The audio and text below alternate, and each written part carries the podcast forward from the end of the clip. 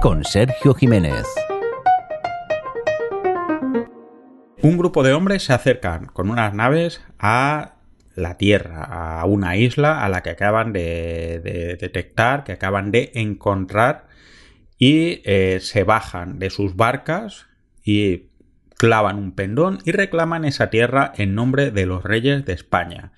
Todo esto eh, capitaneados por un Gerard Depardieu haciendo de Cristóbal Colón y con la música de Vangelis de fondo, en uno de los momentos más épicos dirigido por Ridley Scott en 1492 y más importantes de la historia de la humanidad. Eh, se trata de, como habréis notado fácilmente, de 1492, la conquista del paraíso, película hecha aproximadamente en 1992, ahora mismo no recuerdo el año, y que retrata precisamente este momento tan importante, que es la conquista de América. Y es que más o menos a partir de este momento, un poquito antes, eh, hasta prácticamente en mitad del siglo XX, Europa ha conquistado el mundo y ha tratado de imponer su manera de ver el mundo a pueblos de un lado y de otro. Y esto nos lleva al tema que nos interesa hoy. Un tema apasionante, no tanto por eh, la profundidad que pueda tener, que eso ya va en cada uno, sino apasionante porque ha levantado pasiones a los dos lados del Atlántico como poco.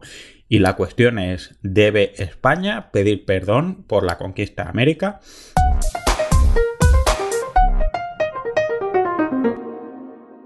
Mi nombre es Sergio Jiménez, Raw en Twitter, y quiero darte la bienvenida a Ciencias Políticas, un programa en el que hablamos de debates, problemas y teorías eh, relacionados con la política y la sociología de manera siempre amena, divertida y utilizando como ejemplo series y películas, todo para que puedas entender los problemas del mundo actual y puedas crearte tu propia opinión, que es la importante. Y en este caso, más, porque eh, con un debate tan apasionado como el que os digo que hay, hay mucha gente diciendo lo que tienes que pensar, pero normalmente no tanto por qué tienes que pensar una cosa u otra.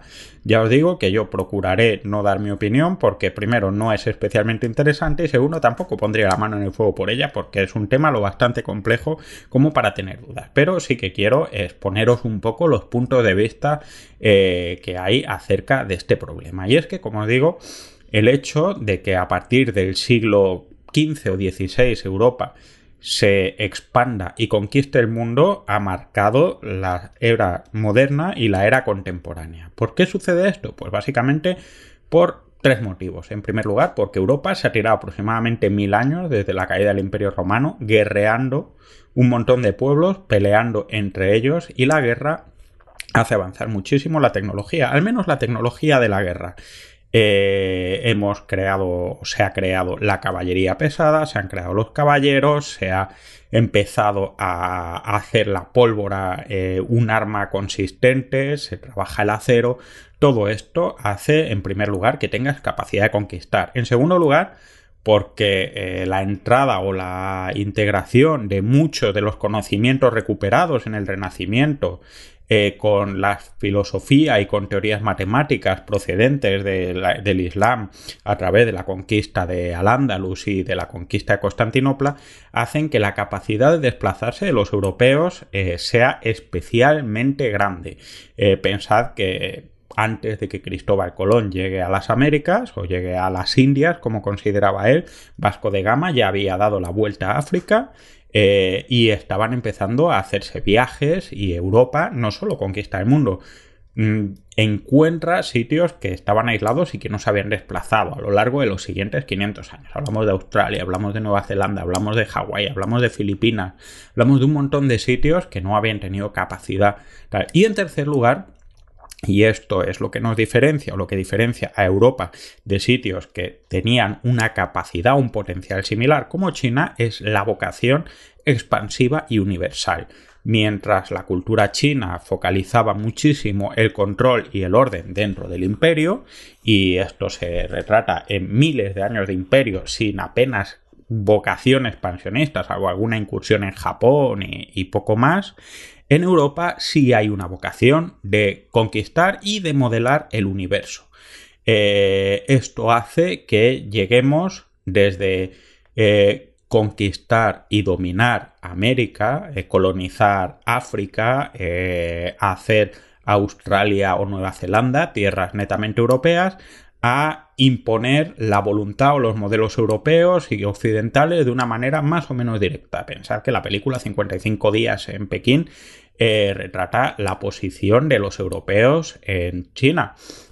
Eh, China no se conquistó en su totalidad, pero acabó a través de las dos guerras del opio eh, siendo un estado prácticamente títere, cediendo muchas de sus tierras a, a Inglaterra y a otras potencias europeas. Del mismo modo, Japón, que siempre ha sido un imperio, etcétera, etcétera, a partir de la llegada del Comodoro Perry, eh, empieza a asimilar un poco por voluntad del emperador ante la humillación que supone la llegada de los barcos negros, ya sabéis, esos barcos que demuestran que Japón no tiene capacidad para eh, imponer eh, sus reglas para comercial o para abrirse al mundo a las potencias estadounidenses, eh, acaban asumiendo valores, conceptos y estructuras europeos y manteniendo un equilibrio un poco raro.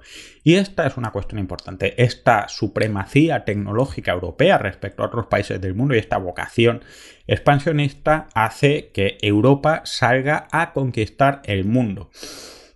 Es un poco justo lo contrario de esta, esta teoría tan interesante de Star Trek, la primera directiva, y, esto no es una casualidad. Pensad que Star Trek es una serie que nace en los años 60 en pleno proceso de la descolonización y la primera directiva es precisamente un ejemplo de lo que es la descolonización. ¿Qué es la primera directiva? Si no has seguido nada de Star Trek, es la instrucción que tiene la flota estelar de no interferir en ninguna sociedad que no tenga suficiente potencial tecnológico como para eh, viajar a más allá de la velocidad de la luz, a tener, a desarrollar un motor de curvatura. ¿Por qué es esto importante? En primer lugar, porque si tuvieras, si no la respetaras, no sería difícil conquistar una sociedad que esté eh, por detrás de esta capacidad tecnológica, que no tenga esta capacidad. Imaginad llegar, llegar a las naves de Star Trek a conquistar la Tierra actual, por ejemplo. Y en segundo lugar, porque incluso sin tener la voluntad de conquistar o de eh, generar problemas, eh, acabas interfiriendo en una sociedad. Y esto es lo que pasó precisamente con la guerra del opio o lo que pasó en el Japón del siglo XIX cuando cae el régimen Takegawa y empieza la restauración Meiji, ¿no? Eh, precisamente es esto, esta intervención. En todo esto eh, hemos llegado al siglo XX y a la descolonización marcada por un hecho no poco importante, que es la Declaración Universal de los Derechos Humanos. Consideramos a todos los seres humanos iguales. Desde ese punto de vista, esta idea de conquistar el mundo que teníamos los europeos, que era conquistamos el mundo porque podemos y porque esa superioridad tecnológica demuestra que somos superiores y que podemos eh, hacer lo posible para o bien controlar o bien educar al resto del mundo, ya no vale. ¿Por qué? Porque podemos tener más o menos superioridad tecnológica, pero eso no nos hace tener derecho sobre otras personas. Pues a partir de aquí empiezan a crecer unos debates. Y es si eh, lo que había pasado antes de la aclaración de los derechos humanos requiere pedir disculpas. Eh, requeriría, debería en España y la Iglesia pedir perdón por lo que habían hecho en la conquista de América, debería Europa pedir perdón por el colonialismo eh, de 500 años, o debemos reivindicar, como, como se reclama por otro lado, la hispanidad como un legado de construcción de una sociedad compartida a lo largo de América, que a fin de cuentas es, es fruto de esta interacción. Es un debate hasta cierto punto cultural eh, relacionado con la concepción de derechos humanos y de qué papel tienen que tener las culturas y de cómo deben integrarse, pero también es un debate profundamente político, no solo del pasado, no solo de cómo debería haber sido esa conquista, sino de cómo configuramos el mundo actual. Así que vamos un poquito más adelante. Ciencias Políticas en Sons Podcast. Doña de Suárez eh, se ha convertido en la capitana de Santiago de Chile, la principal defensora de una ciudad en la que su marido, eh, su acompañante, su compañero, su amante, que era el comandante de la plaza, ha muerto y están siendo hostigados por los indios mapuches y ella tiene que resistir junto con el resto de españoles, pero también con eh, los incas que la acompañan, algunos como siervos, otros como compañeros. Esta escena eh, es el momento en el que se inicia la serie Inés del alma mía, basado en, la novela de Isabel Allende y que retrata la imagen de Inés de Suárez, española, muy importante en la fundación de Santiago de Chile y en la colonización de Chile por parte de eh, España. Eh, hay dos modelos distintos de entender la conquista no solo de América, sino de prácticamente eh, todos los países eh, que conquista Europa a partir de casi todos los territorios que conquista Europa a partir del siglo XV. Una es la manera católica, que es lógicamente la de España. Eh, pensad que en España los reyes implicados en el descubrimiento de América, Isabel y Fernando, son los reyes católicos. Os podrán decir, ¿es católicos porque echaron a los musulmanes de España? ¿Son católicos porque son muy raros? No, son católicos porque eh, se les otorga ese mandato para poder precisamente evangelizar las tierras. Católico, por si no lo sabéis y es posible que no lo sepáis, quiere decir universal. ¿Esto qué quiere decir? Que los católicos creen o creemos, como lo digo, no como miembro de una religión, sino como heredero de, esta cultura, creemos que cualquiera que abrace la religión católica puede ser católico y puede eh, estar sujeto al perdón y al amor de Dios. ¿Esto qué quiere decir? Que da igual que seas indio, que seas eh, de las primeras naciones, que seas africano, que sea de donde seas, eh, si abrazas el cristianismo, eres una persona igual que cualquier otro cristiano y católico. Y esto es muy importante para entender el concepto de la conquista de América que se hace en España.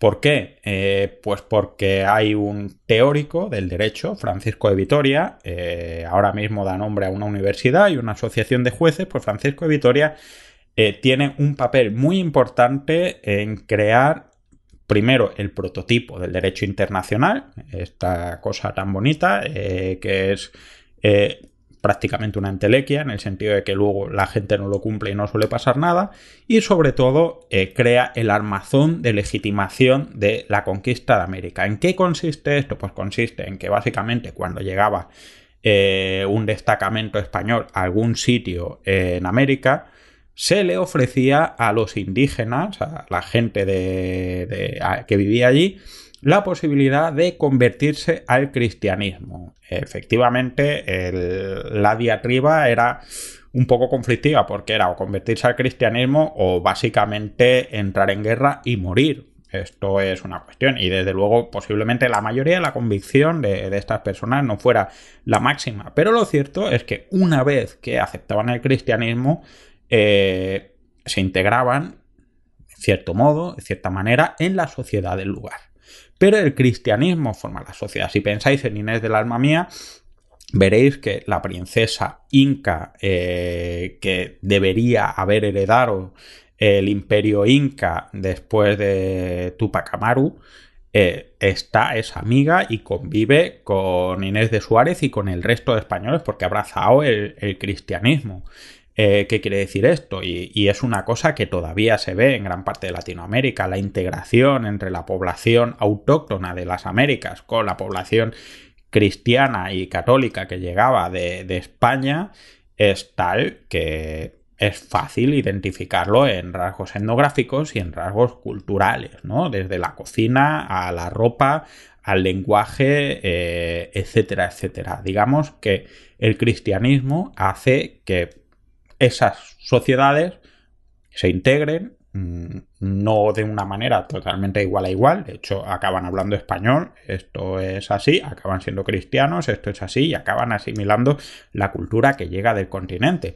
Pero eh, no es una cultura tan aniquilada. Pensad que esta integración es lo bastante grande como para que solo 200 años después uno de los grandes poetas en español, Garcilaso de la Vega, sea una persona de origen de, las primeras naciones, algo que no podemos decir, por ejemplo, del otro modelo de eh, coronación. En todo caso, pensad una cosa, eh, cuando se hace la integración de América y la conquista de América, no se considera un sitio distinto a, España, no se consideran unas colonias como pasa con el modelo anglosajón, sino que se consideran parte de la corona. Eh, de hecho, Pensad que lo que hay allí son virreyes. Francisco de Pizarro, por ejemplo, es virrey del reino del Perú.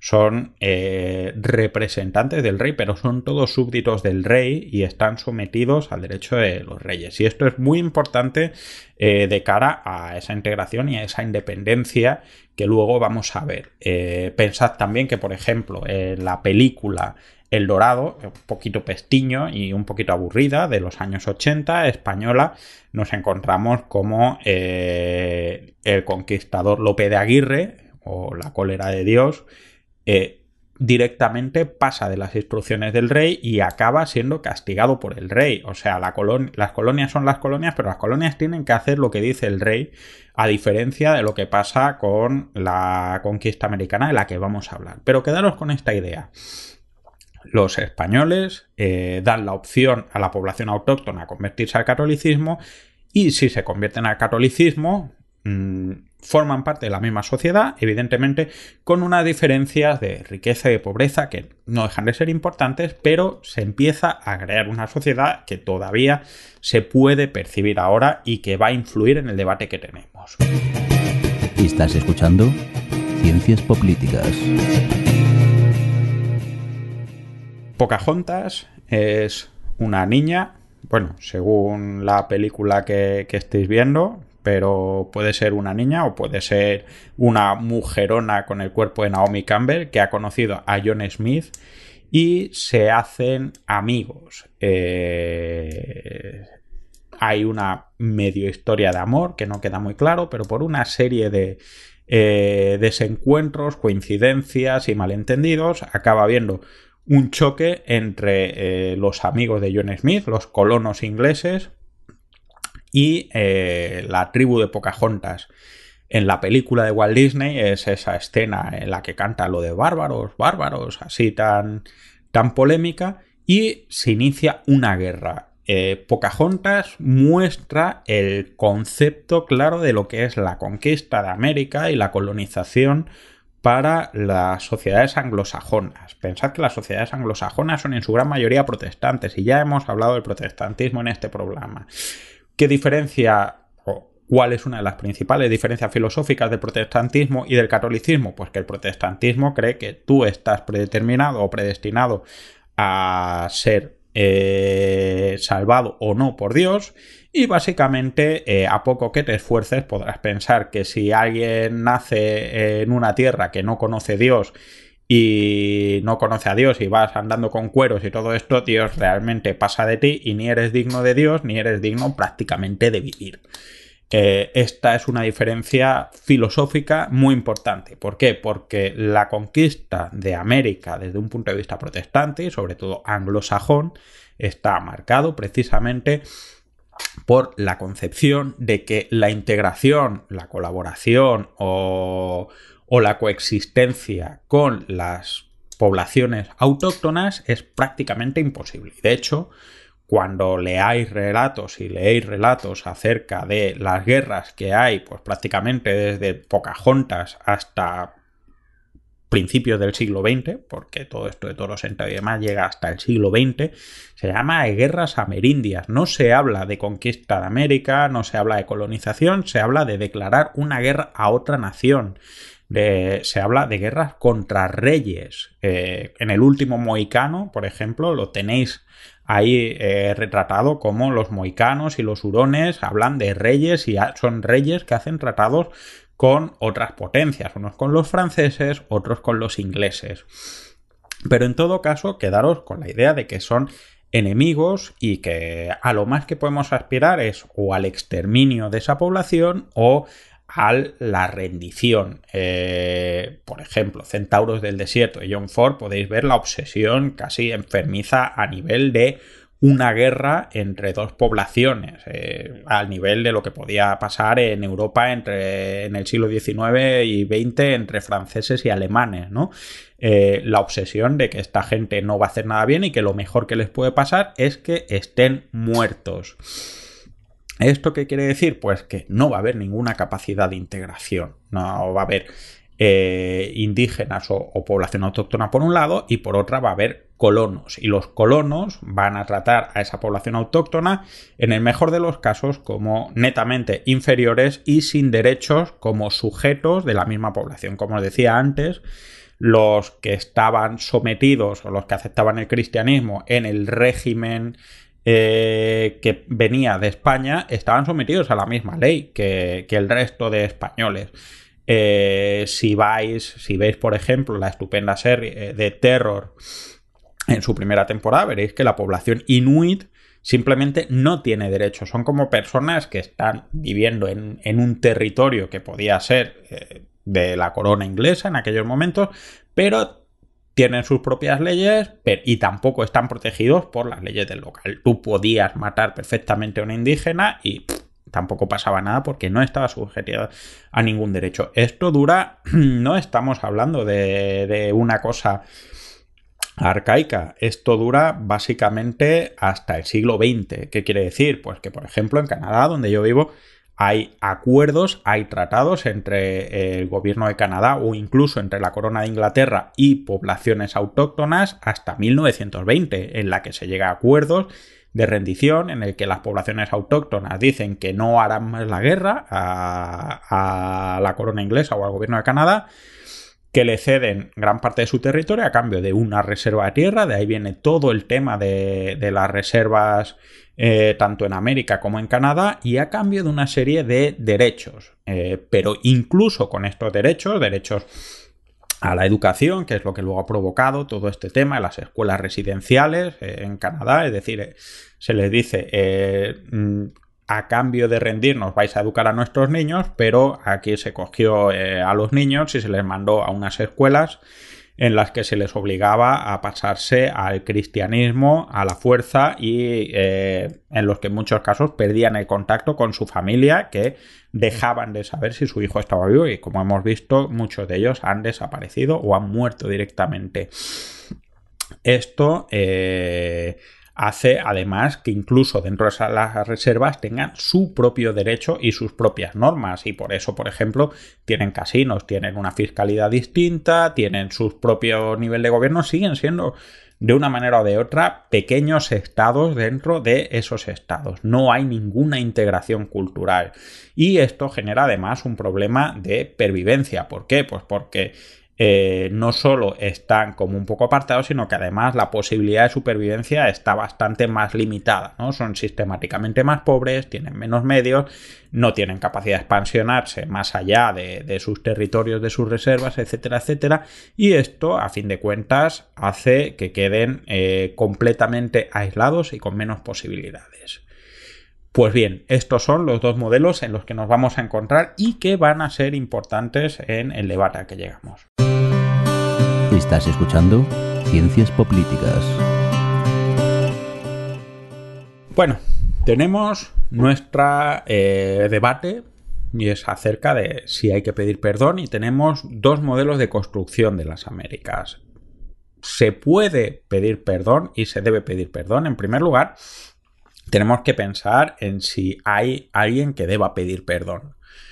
Eh, ¿España debería pedir perdón? Pues si consideramos que España eh, se considera a sí misma como la misma entidad política que hizo la conquista de América y es una cosa que está bastante aceptada. ¿Qué quiere decir que está bastante aceptada? Que, por ejemplo, el Ministerio del Tiempo considera que España es una entidad prácticamente desde Altamira y desde luego eh, en el Ministerio del Tiempo hay puertas que dan no solo a España, sino a las Américas en el siglo XV, y esto no deja de representar una concepción que tenemos clara. Eh, para los españoles, al menos, quien conquista América es España. No, no solemos hablar de Castilla, sino que solemos hablar de la corona de España, aunque esto siempre tiene una lectura un poquito complicada. Pero bueno, está claro que tenemos una, entidad política que existía entonces y que sigue existiendo ahora. Esto es importante porque muchas veces te escuchas, pues es que tendrían que pedir perdón los aztecas. Pues posiblemente tendrían que pedir eh, perdón los aztecas, que era un, imperio eh, al que no le costó, por así decirlo, a Hernán Cortés conseguir muchos apoyos para vencerlos y derrocarlos porque eran eh, e imperialistas y sanguinarios como podría ser cualquier tipo de imperio y demás. Pero claro, los aztecas ahora mismo tiene muy difícil pedir este perdón porque realmente aztecas, aztecas no es que existan mucho y esto es importante. En segundo lugar, para pedir perdón, tenemos que ver si hay a quién pedir perdón. Y aquí ya la cosa se pone un poquito más complicada. ¿Por qué? Pues porque, eh, como os he dicho, en el caso de la colonización en España es muy difícil saber a quién le tienes que pedir perdón cuando eh, las sociedades que no se integraron en el catolicismo prácticamente han desaparecido en su gran totalidad y y las que aceptaron al cristianismo están integradas en una sociedad. Es muy difícil pedir perdón a alguien que ya forma parte de esa sociedad y eso muestra una cierta contradicción. ¿Por qué? Porque eh, mm, la sociedad latinoamericana en su mayoría no es especialmente muy distinta eh, de su origen de lo que pudiera ser la sociedad española. Es fruto de esta integración y por lo tanto es muy complicado pedir perdón por la propia sociedad que existe y eso, eso es una complicación importante, ¿no? En tercer lugar, tenemos una cuestión importante de, de qué hay que pedir perdón. Hay que pedir perdón o hay que pedirlo para restituir el daño a la población. Esto es eh, por un lado, muy complicado porque esa población prácticamente no existe, ¿no? Y, esto es un, problema también importante porque ¿cómo le pides perdón a alguien que está muerto hace 200, 300, 400 años? Eh, no sé si le importará mucho y personalmente no creo que se vaya a enterar. Es importante, por otro lado, eh, recuperar, considerar que la petición de perdón sirve para mm, recuperar o dar de nuevo poder a las comunidades.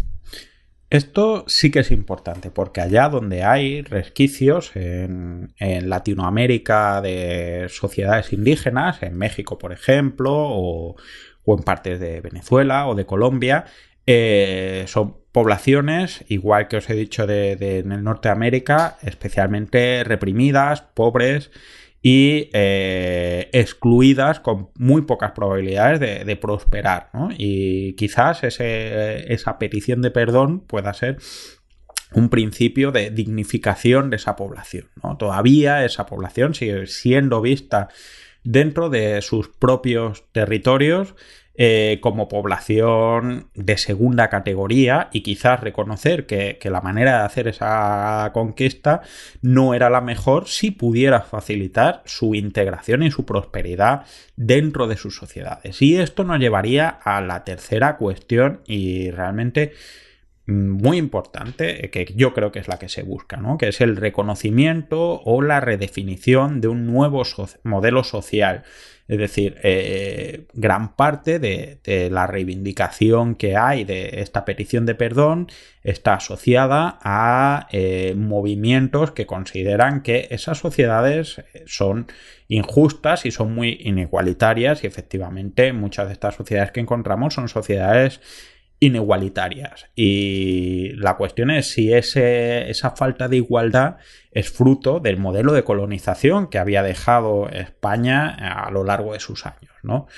Esto podría ser una, cuestión muy interesante, ¿no? Porque realmente dices, eh, hemos creado un modelo de sociedad que, que ha pervivido y que ha evolucionado un modelo muy igualitario y quizás si pedimos perdón podemos hacer que estas sociedades avancen hacia una igualdad más grande ya no solo a nivel indígena sino en el conjunto de esa sociedad. Y eso está muy bien pero eh, la cuestión y, también es un debate interesante es que hasta qué punto es eh, la posición de, España o del país que ha conquistado el que tiene que eh, facilitar ese cambio. ¿No sería eso algún tipo de colonialismo? Es una paradoja interesante. Es decir, si mañana España decidiera pedir perdón eh, por, por la conquista de América y por el modelo de colonialismo y de sociedad que ha configurado, lo que podría ser una opción legítima, nos llevaría a que las sociedades a las que les está pidiendo perdón se las está considerando de, injustas como resultado de esto. Eh, yo no sé cómo se podría, primero, interpretar por esas sociedades la valoración de que son injustas y segundo, no sé hasta qué punto esto sería útil, dado que esos son debates que sobre todo tienen que trabajar dentro de esas sociedades. ¿no? Ya os digo, esto son cuestiones que, no en vano son importantes. ¿Qué problemas tenemos además eh, a la hora de pedir perdón? Eh, ¿O por qué no deberíamos pedir perdón? Pues en primer lugar, por el historicismo. ¿Qué es el historicismo? Bueno, pues el historicismo es juzgar algo eh, que ha pasado antes con los valores de lo que tenemos hoy en día, ¿no? Podríamos decir, pues es que eh, cuando se conquistó América y se mataba indígenas ah, de manera más o menos rápida, no sabíamos o no había una concepción de los derechos humanos. Y, esto es muy importante. Pensad en la película La Misión, una de mis películas favoritas. Es verdad que no es la conquista de América de España, porque esto es en Brasil, pero retrata muy bien el problema precisamente que hablábamos eh, acerca de la concepción cristiana, ¿no? Todo el problema de la misión, si lo recordáis, esta película con Robert De Niro y Jeremy Irons, es que eh, si consideramos a los indígenas del Amazonas personas con alma y susceptibles de ser cristianos, con lo cual hay que evangelizarlos, o si los consideramos animales y por lo tanto susceptibles de, de, esclavizarse y si no se esclavizan pues se matan porque son animales y su vida no importa. ¿Cuál es la cuestión? La cuestión son dos cosas. Primero, que esta concepción eh, era una concepción muy extendida en Europa y en América, pero por otro lado, tanto los protagonistas de la misión como eh, el que supongo que hoy en día sería considerado como un un woke de la nueva izquierda y un liberal peligroso, Bartolomé de las Casas, lucharon muchísimo por la protección de los derechos de los indígenas y esto también es importante. No solo es que lucharon por los derechos de la protección de los indígenas, es decir, ya había gente que consideraba que el trato que se daba a esa conquista de América no era justo y no era eh, válido, pero también es cierto que gracias a la presión de, por ejemplo, Bartolomé de las Casas, eh, hubo bastantes leyes, emanaron bastantes leyes para proteger a esa eh, sociedad y, a esa población indígena. ¿no? De hecho, es, es, un legado bastante importante. ¿Qué quiere decir? Que por un lado era un valor que no existía y por otro lado había gente que ya tenía esos valores y influyó, aunque quizás no lo suficiente, para el gusto de lo que tenemos ahora.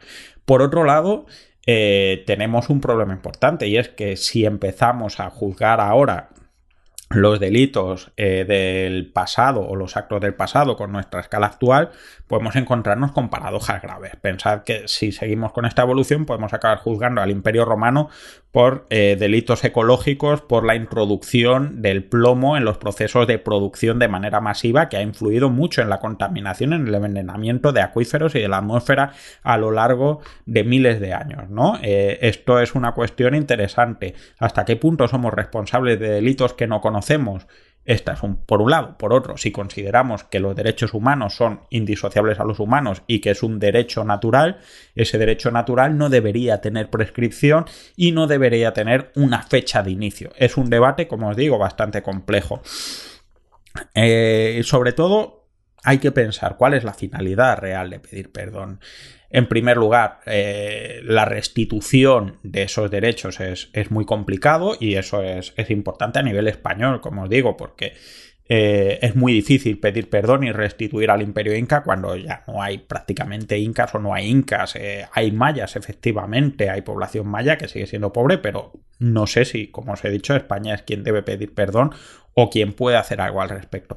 Es una diferencia realmente muy importante con el caso de Estados Unidos y Canadá. Como os he dicho, hasta este siglo pasado, hasta 1920, hay tratados de paz y aquí hay poblaciones indígenas, poblaciones autóctonas que han sufrido la colonización, que son herederas, que no se han integrado y a las que sí que tiene sentido y de hecho se hace, se les pide disculpas y se les trata de integrar y pedir perdón. ¿Por qué? Porque aquí sí puedes pedir perdón a alguien por haber matado a su abuelo porque primero ya te has preocupado de que no se integre eh, al abuelo y a la sociedad del abuelo con la suya, sigue habiendo un nosotros y un ellos y siguen existiendo. Y esto es un poco parte de la paradoja, ¿no? Eh, España tiene, eh, es responsable de la desaparición de una cultura precisamente por asimilar a gran parte de los miembros de esa cultura, pero eso también hace muy difícil pedir perdón porque no existe. En segundo lugar, tenemos problemas de que comunidades muy minoritarias que no parecen tener un enfoque nacional. Sociedades mayas eh, que hay o, el indigenismo, especialmente en Centroamérica, eh, que es donde hay una pervivencia más grande, no parece tener un enfoque eh, nacional distinto del que tiene. Evo Morales, que era indigenista, no pedía una nación distinta, una Bolivia distinta, ¿no? Evo Morales quería gobernar Bolivia y hacerla desde su punto de vista más justa, menos inigualitaria, etcétera, etcétera. Es, un modelo distinto. Aquí no veréis a una persona de First Nation presentándose a, primer ministro de Canadá, al menos de momento, aunque sí es la, gobernadora general, pero no tiene una vocación de cambio. Y por último, como decía, tenemos la cuestión de que los estados herederos, eh, la mayoría de Latinoamérica son herederos del mismo modelo social y que la discriminación hacia la población pobre con, un mayor sustrato indígena sigue siendo grande. Y eso lo podéis ver mismamente en la película de Roma, ¿no? De, de Cuarón. Eh, tenemos aquí toda, toda la historia de, esta sirviente con unos rasgos mucho más marcados y demás, que sigue siendo muy pobre y que sigue trabajando. Así que bueno, ya os digo, yo no tengo una opinión muy clara, si tengo algunas ideas y demás, pero lo importante es que vosotros o que tú te hagas tu propia opinión a raíz de todo esto, porque ya os digo, no, no es especialmente sencillo, sobre todo no compréis una opinión hecha porque eh, es un debate que quizás valga la pena que si tienes una respuesta si tienes que tenerla, sea la respuesta que tú quieres y no la que te han dicho que tienes que tener. Y bueno, esto ha sido todo. Ya sabéis que nos podéis encontrar en Twitter, arroba poder y series, en, Facebook, eh, facebook.com barra ciencias políticas eh, y puedes dejar comentarios en, en la página web de Sons o en iBooks o en donde sea. Eh, ya sabéis que tenemos eh, una red de podcast que lleva nuestro productor, el señor Mirindo, que hace que esto suene de maravilla eh, y que acabamos de estrenar página web nueva, sons.red. Y ahí podéis encontrar un montón de podcasts realmente estupendo. Y nada, nos vemos muy pronto. Espero que te haya gustado. Y hasta luego. Acabas de escuchar Ciencias Políticas, un podcast alojado en Sons, red de podcasts. Encuentran más información de este episodio en nuestra página web, sons.red barra Ciencias Políticas. Y descubre muchos más podcasts en sons.red.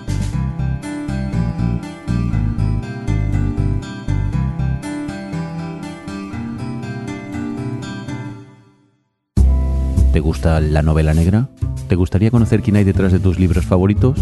Descubre Entrevistas Criminales, un podcast spin-off surgido del Rincón Criminal, donde José Antonio Algarra charla con sus autores favoritos de novela negra. Encuéntranos en sons.red barra entrevistas criminales.